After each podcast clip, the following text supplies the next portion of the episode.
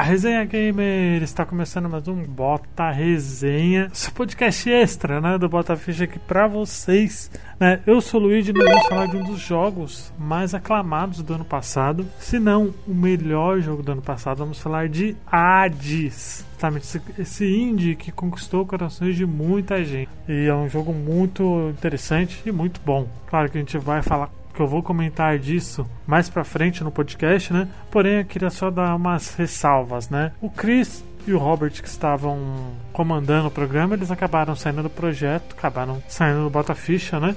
E coube a minha que é tomar conta dessa bagaça. Então, não esperem uma discussão muito grande, nem um podcast muito grande, depende muito do jogo. Mas eu pretendo fazer só eu, né? Vai ser realmente um, uma resenha, vai ser muito mais um, uma coisa mais elaborada, um texto mais elaborado para poder passar essa sensação de resenha para vocês, né? Algo muito mais curto, muito mais direto ao ponto e sem muita enrolação, né? Então eu espero que vocês curtam esse formato novo aí. Se vocês gostarem, tanto de comentar, de passar pros amiguinhos, comentem nas redes sociais para falar o que vocês acharam aí desse, desse novo modo de como o Bota Resenha vai funcionar, beleza, gente? E é isso.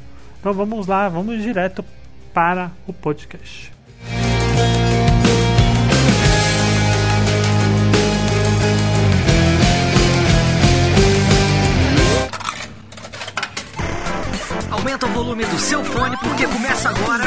shot.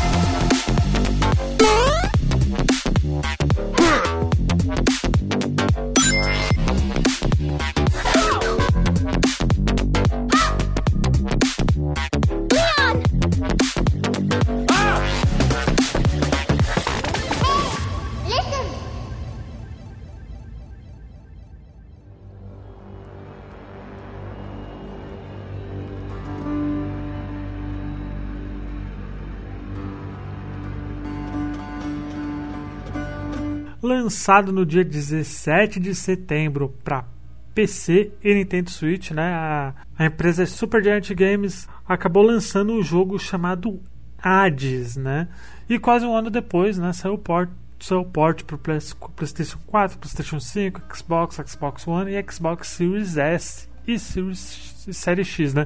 Vale lembrar que esse jogo ele saiu no Day One no Game Pass. Né? Então, se você tem o Game Pass, baixe e aproveite né, que a apareceu aí no Game Pass no primeiro dia. Né? No jogo, você controla Zagreu, o filho de Hades, né? Para quem não sabe, Hades é o deus dos mortos na mitologia grega, né? Nessa versão, o garoto ele tem a missão de encontrar sua mãe Perséfone, né? E descobrido porque o seu pai escondeu né, a identidade de sua mãe, né? E porque não não contou para ela que o Zagreu estava vivo, né? Obviamente, né? Como um bom pai, ele fez isso, né? Antes da gente falar um pouquinho mais, adentrar um pouquinho mais nisso, quero comentar um pouquinho na mitologia grega quem é o Zagreu. É, na mitologia grega, o Zagreu ele é muito conhecido como por ser o filho de Zeus com a Perséfone. Ele não é filho de, de Hades com ela, tá? Porém, por ciúmes, a deusa Hera, que era esposa ou não do, dos Zeus, na verdade, mitologia grega, tudo, tudo uma bagunça que só, né? E a Hera, ela acabou meio que ordenando que os titãs tirassem a vida do, do Zagreu, né? Então o Zagreu acaba sendo morto pelos titãs a mando da Hera, né? E pelo fato do jogo ele ser muito livre para brincar com a mitologia, eles acabaram, eles foram muito assertivos, vamos dizer assim, fazendo algumas adaptações e transformando o Zagreu né, no filho né, do, do Hades, né? Isso acaba encaixando perfeitamente no roteiro e na ideia que eles querem passar. Por quê? Porque o jogo, por ele se passar na mitologia grega, ele dá essa liberdade de brincar, adaptar né, muitas coisas livremente, trazendo elementos muito conhecidos na cultura pop. Por exemplo, eu conheci, conheci mitologia grega pela adaptação da Disney e Cavaleiros do Zodíaco. Né? Então todo esse background me fez, fez eu me apaixonar por esse universo que eles acabaram criando, né? Muito entre aspas, né? Eu acho que talvez esse foi o grande ponto alto assim da, da aventura sem sombra de dúvida. E pelo fato dele se tratar de um jogo roguelike, né? Ou seja, se você morrer, todo o seu processo naquela dungeon, ela é zerada e assim você tem que recomeçar desde o começo do processo. E claro que, que pelo fato dele ser um roguelike, eu acredito que o roteiro ele tem que se encaixar muito perfeito para dar essa, essa desculpa, né? para o jogador querer recomeçar sempre que ele falhar na sua missão ou completar ele, né? É isso eles fazem com louvor, porque no jogo o submundo, o Hades, ele é conhecido por do Hades, né? Ele é conhecido por ser um lugar impossível de se escapar, né? E esse é o grande motivo de você tentar como jogador escapar, né? Claro que você pode falhar muitas vezes porque você vai morrer muito, né?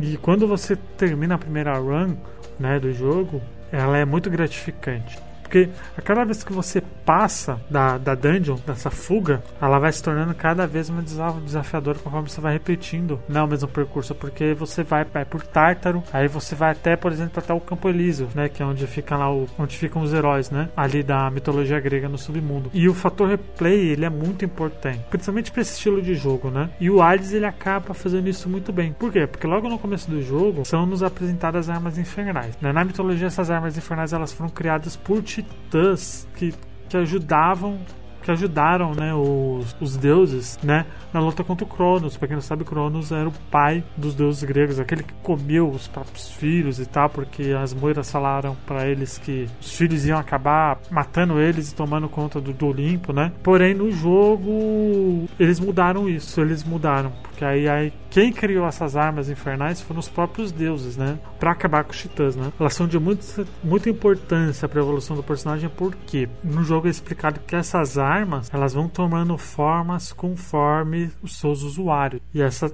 E isso ela acaba dando muito. dá um diferencial muito grande no gameplay.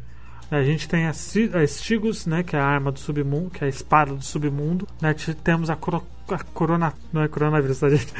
Corona Kit, o arco do caça-corações. Caça a Eggs, o escudo do caos. A Varata, a lança eterna. Malfon, os punhos gêmeos. E Exagrif, o canhão diamantino. Ou seja, todas essas armas ela tem estilos diferentes de gameplay. Isso faz com que você tenha que aprender a utilizar cada estilo dessas armas. Né? E vale lembrar também, como eu disse mais agora há pouco, que cada arma tem variação diferente. Por quê? Porque ela vai se adaptando conforme está o usuário. Né? E isso ajuda muito para você obter a sua a sua meta que é fugir do submundo, né?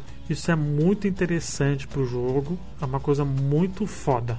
É muito foda porque tudo ali se encaixa perfeitamente no estilo. Todo o roteiro do jogo ele se encaixa para aquele estilo de gameplay, para aquele gênero, né? Que é o roguelike, que é um gênero que Dead Cells acabou meio que. O Dead Cells ele tem esse estilo, só que ele é um Metroidvania, né? Um roguelike é Metroidvania. Eu acredito que ele meio que popularizou muita coisa, o Dead Cells. E assim como o Hades vai acabar surgindo muitos outros jogos tipo Hades mais pra frente, né? E como eu disse antes, o jogo ele brinca muito com a mitologia grega. E claro que, que os outros deuses da mitologia vão dar cara, né? Zeus, Demetres, Poseidon, Afrodite, né? Então toda essa galera, eles aparecem no jogo uma forma de emprestar os seus poderes, né? Que eles chamam de bênção. Ou seja, eles emprestam o poder do Zagreu, por quê? O Anix, que é a deusa da noite, resumidamente, a Nix ela é meio que a mãe adotiva do Zagreu, tá? Porque a Nix acaba tendo um caso com Hades e tal, e a Nix ela é meio que. Ela é muito forte. A Nix é muito mais forte que o, que o Hades, na verdade. E ela acaba passando informação para Atena de que o Zagreu estava vivo. Ou seja, os olimpianos acabaram descobrindo isso pela Nix eles querem ajudar o Zagreu a sair do submundo, porque eles acham que o Zagreu ele não, ele não precisa estar ali, né? Ele não precisa sofrer o que o tio, o que o pai dele sofreu, que é no caso o Hades, né, para estar ali. Daí isso eles acabam ajudando o Zagreu a fugir. Porém, o Zagreu ele não contou para eles quem é a mãe dela, que no caso é a, a mãe dele, né, que no caso é a Persephone para eles, o Hades está ajudando eles a escapar do submundo para ir pro Olimpo. Mas não, não é. Isso é o contrário. E isso fica deixar muito aberto na história. No final não vou contar spoiler nem nada, mas dá muito gancho, né, pro uma possível sequência. Eu espero que um dia a Super Giant faça uma sequência. Mas nisso, o, com o fato dessas bênçãos, você acaba meio que tendo uma. expandindo muito a diversidade de gameplay. E isso acaba se tornando um fator replay muito grande, velho. Eu diria até infinito, porque você pode brincar várias formas de você poder ter a melhor build possível, né, para você fazer as coisas com mais facilidade, entre aspas, porque nada é fácil nesse jogo na real. O jogo é muito desafiador.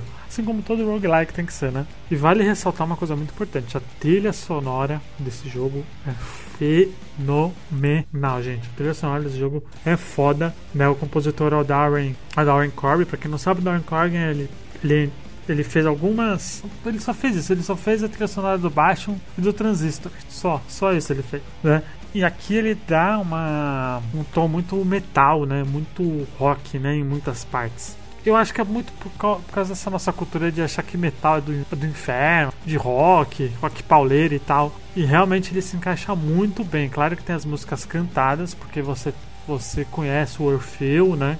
canta e tal, e aí tem a, a esposa dele, você tem que ajudar, tem várias sidequests. O jogo ele é lotado de sidequests pra você fazer, gente. É lotado, lotado, lotado, e isso acaba te dando mais fator replay ainda, porque você tem a questão de você escapar, mas você também tem a sidequest. É uma coisa bem interessante, fugindo do roteiro, tem uma coisa bem interessante da sidequest, é que para você ativar a sidequest as side quests, né, você tem que ir conversando com as pessoas que estão lá no submundo. Né, você tem que dar um, um elixir que você ganha no loot ali da, das dungeons para você liberar relacionamentos amigáveis até mesmo amorosos em alguns dos casos, né? Ali isso acaba dando um fator replay gigante, gigante que vocês não têm ideia. Eu tô com 100 horas de jogo, eu já zerei, mas eu tô jogando sem parar porque eu quero terminar tudo, quero fazer as, todas as side quests, quero ver por onde as histórias que eu não terminei vão estar, vão se encaixar. E isso é muito foda porque é um puta de um fator replay muito grande, pô. Isso é uma coisa muito interessante. E outra coisa que eu acho muito boa é a dublagem. A dublagem original, esse jogo é perfeito, as vozes se encaixam né, com os personagens, ele te dá, ele te dá uma experiência muito mais incrível, vamos dizer assim, sabe? Tanto porque a dublagem desse jogo ela foi, ela teve muitas indicações a prêmios, a prêmios pelo trabalho de atuação. Se eu não me engano, o dublador do Hades, por exemplo, levou, acabou o Logan Cunningham, se eu não me engano, ele acabou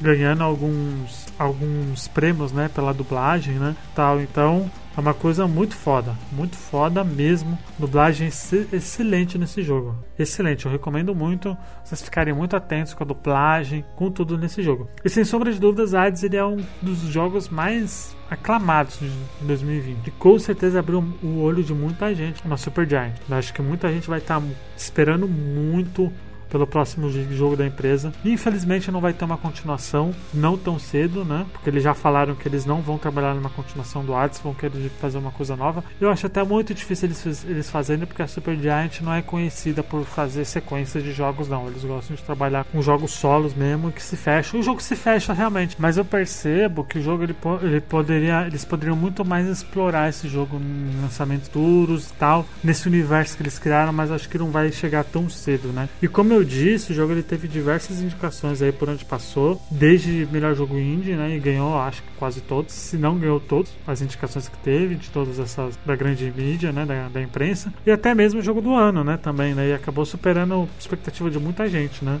E eu recomendo, cara, se você curte um jogo frenético e desafiador, com certeza o Hades é a escolha perfeita para você. Agora, se você quer um jogo para usufruir a história, a trama, ele também é perfeito. Por quê? Porque o jogo ele tem essa, essa coisa de modo Deus, né?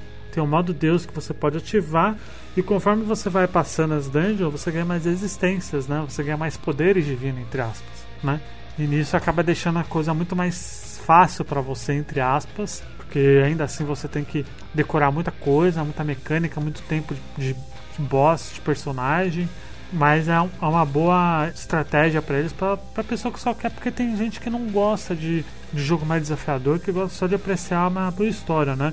E eles deram essa, essa opção para os jogadores e que é um ponto muito alto, né? Bom, se eu fosse dar as minhas fichas de 0 a 5, eu daria 5 fichas aí para Hades, que é um jogo excelente. Vou dizer que é o melhor jogo de 2020, tá, gente? Eu não sei, eu não lembro com o que, que ele competiu, se eu não me engano, ele competiu com Sekiro, se eu não me engano. Eu não tô lembrado com que ele competiu, acho que foi com Sekiro. Mas para mim foi o melhor jogo de 2020, sem sombra de dúvida. Ah, não, ele competiu com The Last of Us, tô vendo aqui com The Last of Us é realmente. Mas eu acho que ele merece esse carinho aí. Pra mim, por enquanto, é o melhor jogo de 2020. Eu não zerei The Last of Us 2, então nem joguei, pra falar a verdade, então não tenho como opinar sobre o jogo The Last of Us 2, infelizmente. Mas é isso, gente. Há de sem sombra de dúvidas, é um jogo excelente que merece a atenção de qualquer um, velho. Então eu recomendo muito. Se você gosta, escolha sua arma e, e aprenda a escapar do submundo, gente. Porque esse jogo é fenomenal, gente. Fenomenal. E é isso, gente. Esse foi o Bota Resenha Novo aí, esse novo formato, esse novo estilo.